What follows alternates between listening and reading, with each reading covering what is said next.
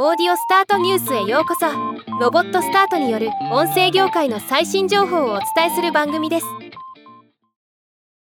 IAB リサーチが無料でオープンな広告支援型インターネットと題したレポートを発表しました。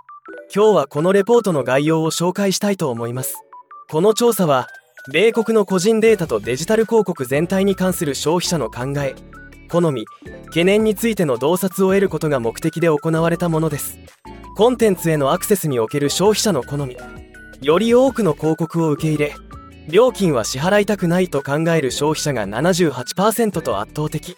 次いで多少の広告を受け入れ少額の料金を支払うが17%広告なしになるなら高い料金を支払うが5%となっています。この背景に消費者の80%が無料でオープンなインターネットがあることが社会的に利益であると考えておりまた79%がインターネットのコンテンツが無料でオープンでなければ低所得の消費者にとって不公平になると感じていることが明らかとなりました。コンテンツが無料なのは広告のおかげ。同意するが80%で圧倒的な結果に。どちらとも言えないは17%そう思わないはわずか3%となっています。この結果から消費者はインターネットが広告でサポートされていることを理解しておりより多くの無料サービスを得るためにより多くの広告を視聴することを望んでいることが明らかです。また消費者の91%は現在無料で使用しているコンテンツが有料になった場合イライラ失望